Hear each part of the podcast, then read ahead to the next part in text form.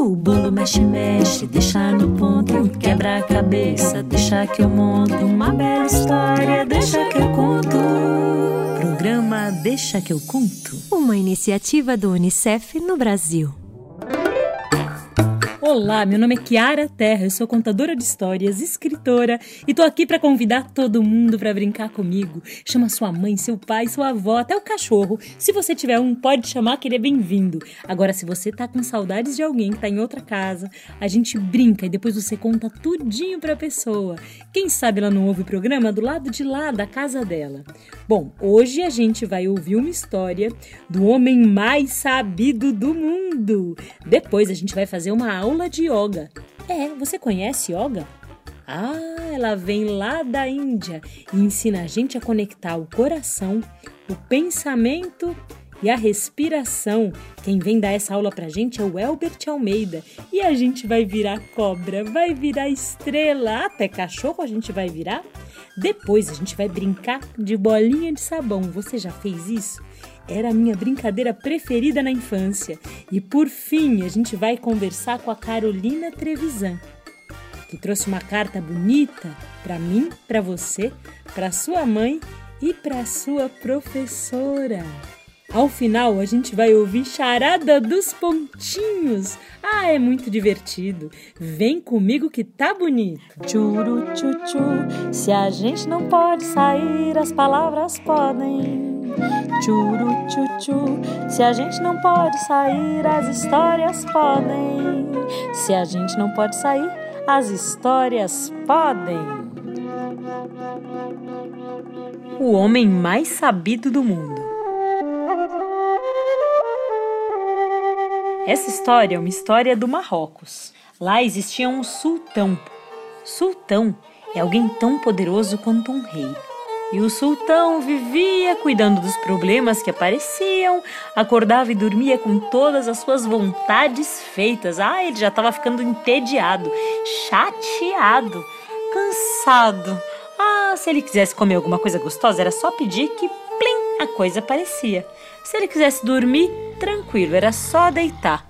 Se ele quisesse passear, ele passeava, viajar, ele viajava, tudo que ele queria acontecia na mesma hora. Quer dizer, quase na mesma hora. Então, muito chateado, ele resolveu chamar alguém para que ele pudesse dar uma risada, se distrair. Ele chamou: Eu quero o melhor malabarista que existe nesse mundo. Veio um chamado Mohammed. Ah, ele era tão bom. Ele conseguia equilibrar facas, ele conseguia equilibrar pratos. Ele era ótimo. Durou só um dia. No dia seguinte, quando ele começou a equilibrar de novo, o sultão disse: Ai, cansei. Podem cortar a cabeça dele. Foi assim que Mohammed morreu. Depois apareceu um palhaço que morreu no dia seguinte. Depois do palhaço apareceu uma pessoa dando aula de crochê que também morreu no dia seguinte. Apareceu uma pessoa dando aula de yoga, uma pessoa dando aula de bolos artesanais, uma pessoa dando aula de dobradura, uma pessoa. Mentira. É, não tinha nada disso naquela época, naquele lugar, não. Mas muitos homens com as atividades, com as coisas mais malucas para distrair o sultão vieram. E ele se distraía, só que em uma hora às vezes, e em um dia ele já estava cansado, enjoado daquilo. Até que apareceu um homem muito esperto. Dizem até que era o mais esperto do mundo. Sabe aquela pessoa que tem resposta para tudo? Ah, ele era assim. E ele disse: Ah, eu vou conversar com esse sultão. Eu quero ver se ele não se distrai comigo. Ele veio com suas serpentes mágicas. Ele tocava flauta e as serpentes saíam de seus potes dançando danças magníficas. Nossa, o sultão ficou encantado o dia todo, manhã, tarde e noite. No dia seguinte ele disse: Eu volto, seu sultão. E o sultão disse: Gostei muito, rapaz, só que eu quero uma surpresa. E o rapaz disse: Ah, pode deixar. O rapaz pensou em treinar suas cobras para que elas fizessem formato de coração, para que elas falassem outras línguas, para que elas surpreendessem, mas ele teve medo, porque eh, realmente esse sultão gostava de novidade, novidadeira. E no dia seguinte ele disse: E aí, rapaz, qual é a novidade? Ele disse: São minhas cobras? E o sultão disse: Cortem-lhe a cabeça. Quando o homem percebeu que ia morrer, o homem disse: Não, sultão, por favor, me dê, me dê um dia, me faça um desafio. O sultão achou o homem muito corajoso e disse: Ah, é? Você quer um desafio? Pois eu vou te dar esse desafio, é agora. Você tem que vir amanhã, montado e ao mesmo tempo a pé. Ele disse: Como é que eu vou fazer isso? O sultão disse: Não me interessa, dê um jeito.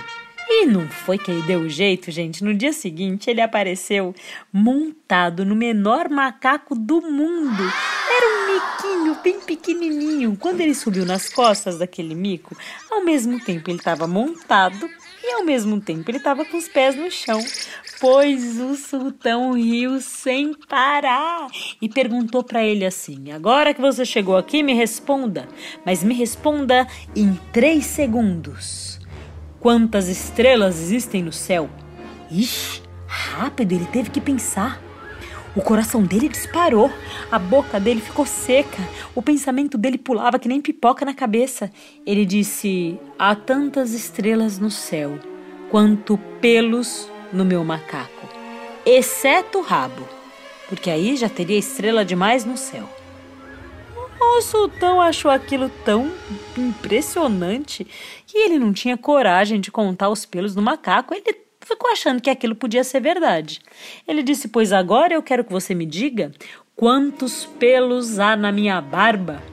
Ele disse: Olha, tantos pelos quanto há pelos no rabo do meu macaco. Você pode contar sua barba, que eu conto meu macaco e depois a gente vê se o número não é exatamente o mesmo. O sultão ficou com vergonha de contar quantos pelos tinha na barba.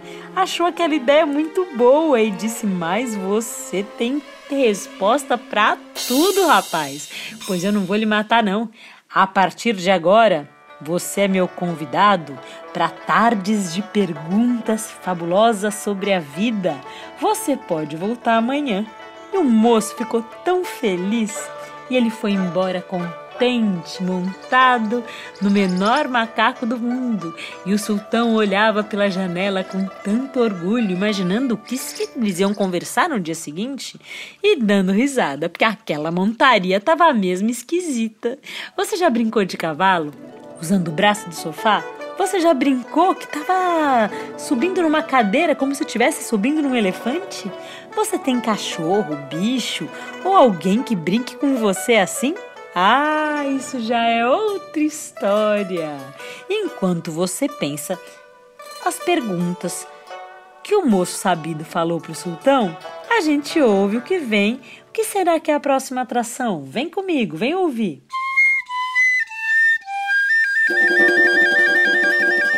Meu amigo Tagarela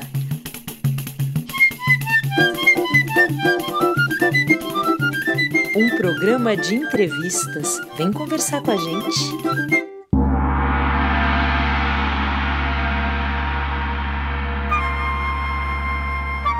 Quem vem conversar com a gente hoje é o Elbert Almeida. Sim, ele é um educador do corpo. Ele é alguém que conhece os caminhos pelos quais o corpo da gente pensa e pensa e sente para deixar a gente em equilíbrio. Ah, eu pedi para ele, disse Elbert, o que será que a gente pode fazer para melhorar esse tempo que a gente está em casa. Ele disse: é só virar estrela, virar cachorro, virar outros bichos.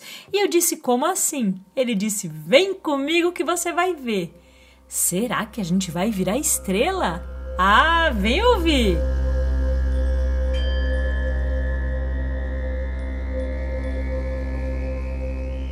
Namastê! Todas as crianças são yogis natas, pois desde cedo unem a inteligência do corpo, mente e do coração. Chame sua criança de todas as idades para brincar com você e manter amor e união sempre juntas. Vamos saudar o sol? Aquecer a luz da sabedoria que está em você e está em cada ser. Então vamos começar. Primeira postura Fiquem de pé com as costas retas e os pés juntos. Juntem as palmas das mãos. Na altura do coração, respirem fundo e quando você soltar todo o ar, inspire ao mesmo tempo que vocês sobem os braços, dobram as costas e falem bem alto: Olá, sol! Olá, amigos! Segunda postura. Vamos saudar a terra? Dobre-se para a frente e vamos falar bem alto: Olá, terra! Olá, amigos! Coloquem as mãos no chão. Postura do cachorro olhando para baixo. Dobre a coluna à frente e leve suas mãos ao solo. Estenda seu pé direito e lá atrás, agora estenda também o esquerdo. Empurre bem alto, lá para o alto, e olhe para suas pernas. Balance a cabeça para um lado e para o outro, e pronto, você agora é um cachorro olhando para baixo. Nessa postura, fortalecemos os braços para abraçar com mais força, fortalecemos nossos ossinhos para correr com mais firmeza. Postura do gato. Coloquem as mãos e os joelhos no chão. Respirem profundamente pelo nariz, olhando lá no alto. E quando vocês soltarem o ar, curvem as costas e levem o queixo no peito. Pronto, agora seu corpo está todo energizado.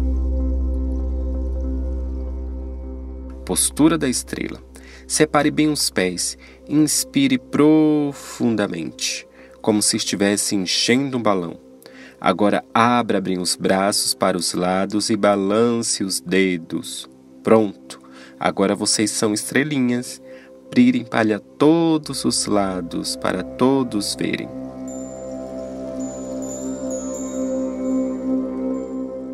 Agora que a gente foi estrela é hora de virar uma cobra. E como será que a gente faz? O Elbert vai contar pra gente. Postura da cobra. Vamos deitar de barriga para baixo.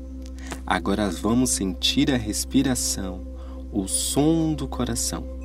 Então, pressionamos as mãos contra o solo, botando força no chão e levantem o peito e a cabeça ao mesmo tempo Solte um ar pela boca entre os dentes, imitando o som de uma cobra.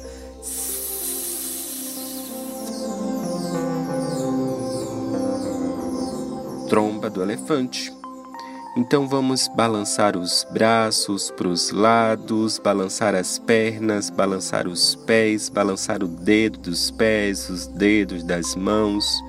Vamos balançar o pescoço, a cabeça, os olhos, os cílios, os cabelos.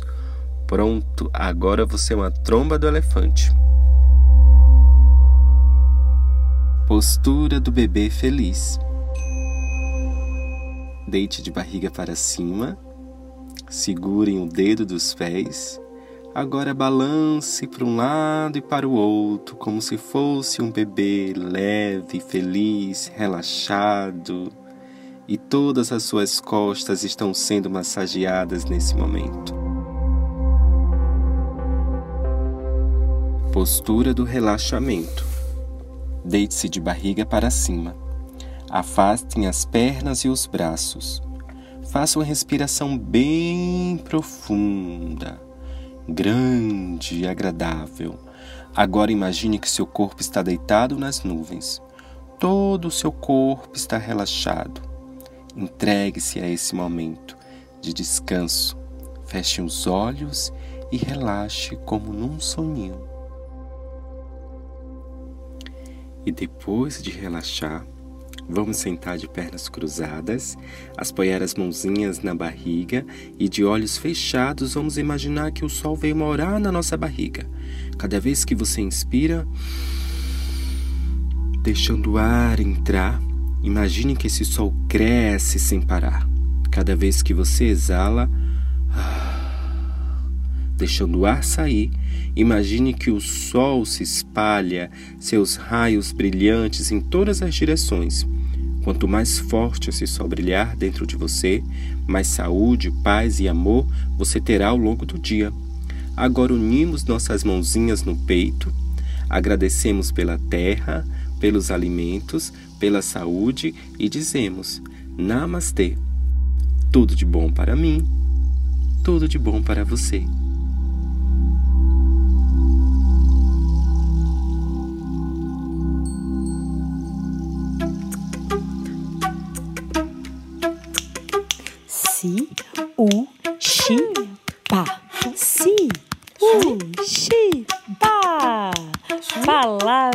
Pra brincar. Brincadeira da bola, bolinha e bolão. Ah, nesse mundo tem muita coisa em formato de bola. Você já percebeu isso? Se você olhar para você, você vai perceber uma bola bem grande pendurada no seu pescoço. Ah, é ela mesma, a cabeça. Se você olhar para o seu nariz, você vai perceber dois buraquinhos pelo qual você respira e esses buraquinhos formam uma bolinha. Sinta com a ponta dos dedos. Muito bem! Você também pode ver que no seu cotovelo há um ossinho redondo que forma uma bolinha e deixa seu braço se mexer. Seu joelho também, olhando bem, parece uma bola. Se você olhar para os dedinhos do pé, a gente tem sempre uma unha redondinha como um círculo. E você pode colocar depois a mão no bumbum e perceber que uma banda é uma bola e a outra banda também é uma bola, inclusive que você pode fazer uma coisa que é rebolar essas duas bolas. Agora na sua casa, será que tem outra coisa em formato de bola? Ah, vou dar uma dica. Na minha casa, quando eu era pequena, tinha sempre alguma coisa em formato de bola na cozinha. Ou era uma peneira, ou era uma colher. Além disso, também tinha um monte de semente que às vezes eu pedia para minha mãe, para minha avó ou para o meu pai um pouquinho para brincar. Pois você pode tentar fazer a mesma coisa. Tem arroz, tem feijão, tem milho, macarrão. Será que algum deles é redondo? Tem tomate, tem laranja. Será que algum deles é redondo? Toda garrafa tem uma tampa. Será que a tampa é redonda? Ah, vamos correndo pro banheiro, porque no banheiro deve ter coisa redonda também.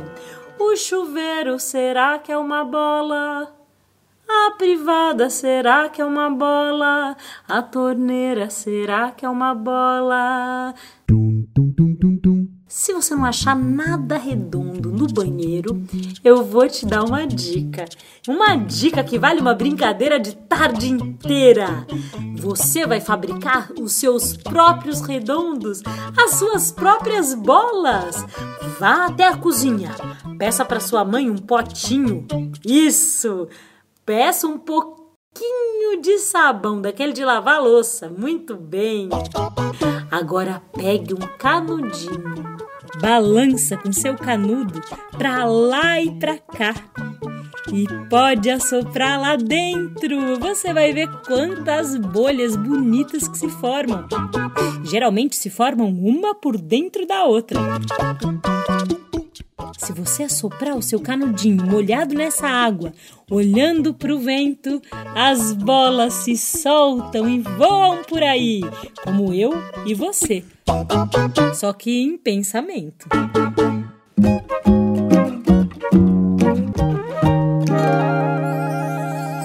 E com vocês, a minha amiga e professora Carolina Trevisan. Você tá com saudades da sua professora? Teve alguma coisa que ela falou que ficou guardada no seu coração? Chama seu pai, sua mãe, sua avó. Essa conversa é para você, mas também é para eles. E também é para mim. Eu acho mesmo que é para todo mundo.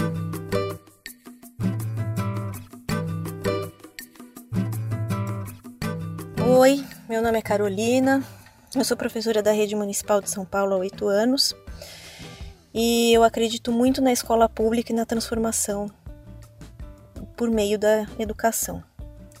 Nesses oito anos que eu, é, que eu sou professora, eu estive na periferia e nessa vivência eu conheci o amargo e o doce da nossa profissão.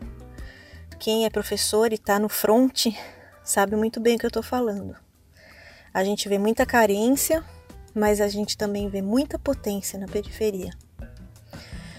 Quando eu ingressei no cargo, uma das coisas que mais me chamaram atenção foi é, presenciar o racismo. Uh, é, observando as crianças a gente vê que a violência é uma coisa que passa de pai para filho. E que eles reproduzem o que eles veem na rua, na vizinhança e em casa. Uh, observando isso, eu, eu, eu passei a ter como objetivo das minhas aulas pontuar e conversar sobre racismo com eles. Então eu eu eu não queria falar sobre escravidão. Eu queria falar sobre a beleza da cultura africana, falar sobre os grandes personagens afrodescendentes que nós temos aqui no, no nosso país, tanto na literatura como na ciência. E, e, a, e todas as vezes que eu ouvia algum comentário racista, eu parava a aula e a gente conversava sobre isso. Então, assim, muitas crianças vinham falar: "Pro, ele me chamou de neguinha". É, cabelo duro, então, era uma coisa, é uma coisa assim que se ouve o tempo todo. E, e é uma coisa muito triste, muito dura, porque as crianças sofrem com isso. tinha alunas que vinham com touca no cabelo ou que vinham com casaco e e assim é, é, a gente começou a falar sobre isso. E, achava, e achei que tinha muita necessidade, principalmente da gente falar sobre o cabelo crespo. Então eu li a história sobre isso. Eu fiz um projeto em que eu levei uma amiga negra que faz tranças, né? E a gente falou sobre isso, sobre como a gente tem que se orgulhar, se orgulhar dos nossos antepassados e como essas coisas são passadas de de mãe para filha, né? De, da avó para mãe, da mãe para filha. E eu não sei se eu consegui atingir meus objetivos, mas eu sempre pensei que se pelo menos uma criança das turmas que eu, que eu trabalhei conseguisse quebrar esse ciclo de violência, eu já estaria feliz. Hoje eu vejo alguns alunos me procurando no Facebook e eles dizem que sentem saudades. Eu acredito. Uh, eu sinto saudade deles também. E, e acaba com, acompanhando a vida deles, né? Pelas redes sociais. E eu percebo assim que alguns adolescentes é, têm muitas coisas para dizer e que falam coisas e se posicionam é, de uma maneira muito muito legal, sabe, em relação ao racismo, à homofobia, e eu me sinto um pouco parte disso. Ah, parece até que é um trabalho de formiguinha, né? Mas eu penso que as formiguinhas fazem formigueiro e as formigas picam. E, e as, as formiguinhas fazem a diferença quando elas estão unidas. E é isso. Acho que Educação é esperança. E a gente tem que lutar por isso. Um abraço a todas e boa sorte no trabalho de todo mundo. A formiga cortadeira pega a folha e carrega. Uma solta, a outra pega. A formiga cortadeira pega a folha e carrega, uma solta, a outra pega, e assim faz-se um grande formigueiro. Se estoca comida para os dias frios e todo mundo fica bem. Si, u, xi, pa, si, pa. Palavra pra brincar.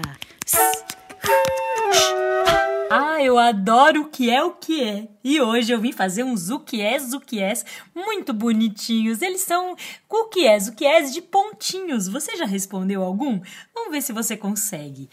O que são dois pontos pretos bem pequenininhos em um microscópio. O microscópio é aquele aparelho dos cientistas que faz uma coisa minúscula ficar muito grande e nossos olhos conseguirem perceber e enxergar até o que é quase invisível. O dois pontinhos pretos em um microscópio é uma bactéria e um pretozoário. O que é um pontinho amarelo no céu? É um yellowcóptero. Yellow é amarelo em inglês.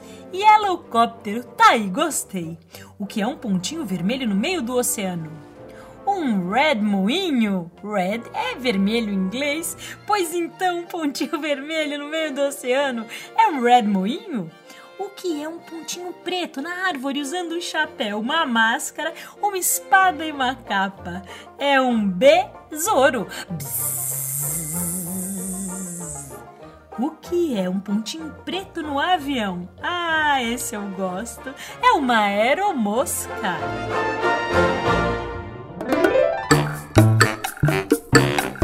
Eu sou a Kiara Terra e o Deixa que eu conto é uma iniciativa do UNICEF no Brasil. Você pode nos encontrar no nosso canal do YouTube, que é o youtube.com barra Unicef Brasil, e no Spotify, onde é só procurar Deixa que eu conto. Você também pode seguir a gente no Instagram pelo arroba Unicef Brasil e entrar no site unicef.org.br.